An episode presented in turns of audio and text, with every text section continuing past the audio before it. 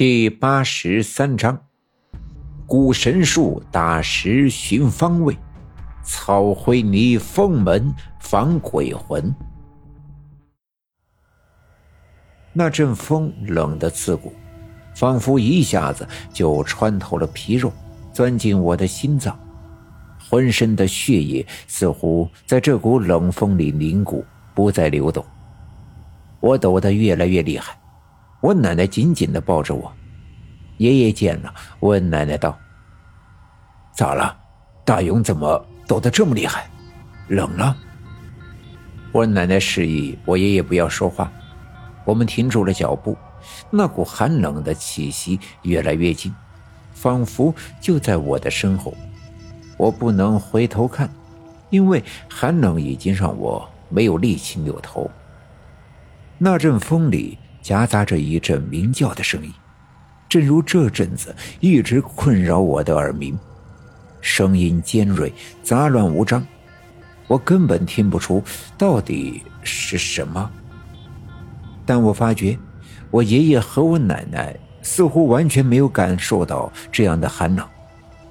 难道这股冷风也如同刚才那个影子一样，只有我能看见？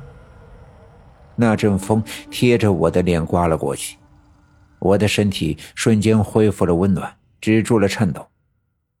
我向前看去，那个闪着朦胧的白色的影子居然不见了。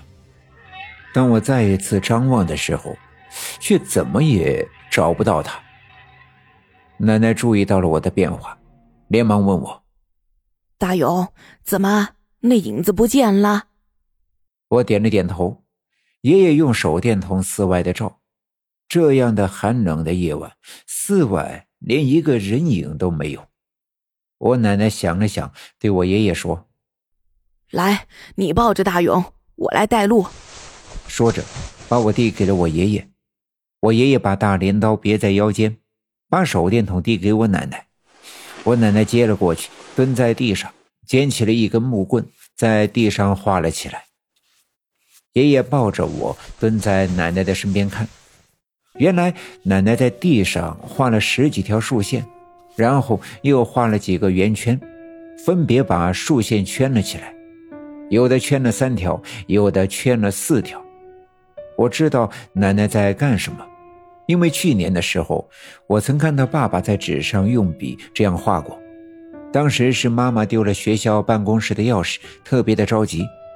于是我爸爸画完之后，便告诉妈妈，钥匙应该丢在办公室的南面，并且不远。果然，妈妈就在办公室南侧的旗杆下面找到了。爸爸说，这叫打石，是一种古老的方法，可以算出丢失的东西的方位。奶奶在地上画的也是在打石，那么看来，爸爸是跟奶奶学的。但打石是用来寻找丢了的东西，到底能不能找到刚才的影子？奶奶画完之后，用那根木棍点着圆圈数了数，站起身对爷爷说：“嗯，果然没错。走，咱们去白小娟家。用不着我带路，也不用跟着那个白影，我们的脚步自然比刚才快了很多。我趴在爷爷的肩膀上。”脑子里一直是刚才那个从我爸爸身上艰难的爬起来的黑色的影子，以及刚才那个差点被风吹散的白影。看来他们应该是同一个，但为什么会一个黑暗，一个光亮？他到底是什么？或者说，到底是谁？去白小娟家是要做什么？很快，我们就来到了白小娟家。他们家的灯还亮着，院门也没锁。奶奶推开院门，我们一直走到了屋门前。屋子里的人似乎并没有听到有人进来，奶奶却并未敲门，站在屋门口，转过身向院子里张望。我也随着奶奶的目光张望，窗子里透出的光。将本来就不大的院子照得朦朦胧胧，院子里一片安静。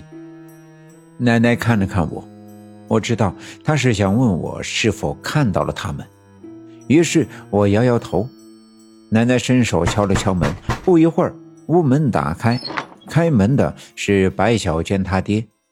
他头发蓬乱，一脸的疲惫，但看见是我奶奶，便强打精神说道：“呀，是六姑和六姑父呀，快进屋，快进屋。”我们进了屋子，白天被血染红的被褥堆在屋子的角落，屋子里仍旧弥漫着血腥的味道。白小娟仍旧躺在炕上昏睡，她娘坐在她的身边，眼睛红肿。想起来跟我奶奶打招呼，被我奶奶摆手制止。下午医生离开，一切稳定下来后，白小娟她爹想起医生说的那些话，他知道小娟之所以能撑了这么久，甚至连医生都感到惊讶，一定是跟我奶奶给的偏方有关，所以他知道大半夜我奶奶来了，必定是有事情，但却没敢多问。我奶奶坐在炕沿上，看了看白小娟，她脸上的灰泥早在下午医生做手术的时候就被洗掉。尽管她的脸上已经失去了血色，但仍旧可以看出白小娟是一个俊俏的姑娘。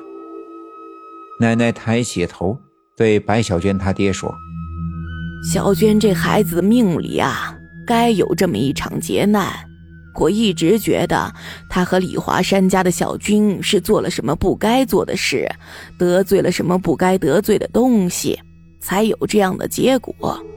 白天我在你们家仓库看了，你们家之前啊，是不是供奉过什么仙之类的？或许许过什么愿望没还呢？